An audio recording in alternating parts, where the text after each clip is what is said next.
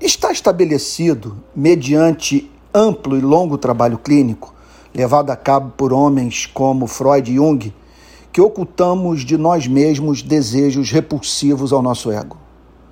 O desejo reprimido, contudo, não é destruído. Clama por satisfação.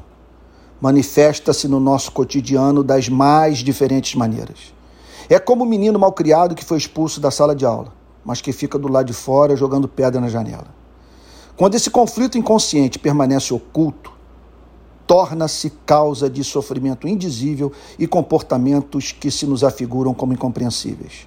Como pude me comportar de modo tão tolo? Aquela pessoa não era eu. Estive a ponto de destruir tudo pelo que tanto lutei.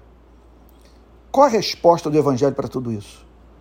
Somos amados com um amor tão ensandecido que reconhecer esse subterrâneo de paixões, sem ao mesmo tempo nos odiarmos e punirmos, é pura questão de coerência teológica. Saber que sou tudo isso e até mesmo pior do que jamais pensei avulta o caráter imerecido do amor de Deus por mim.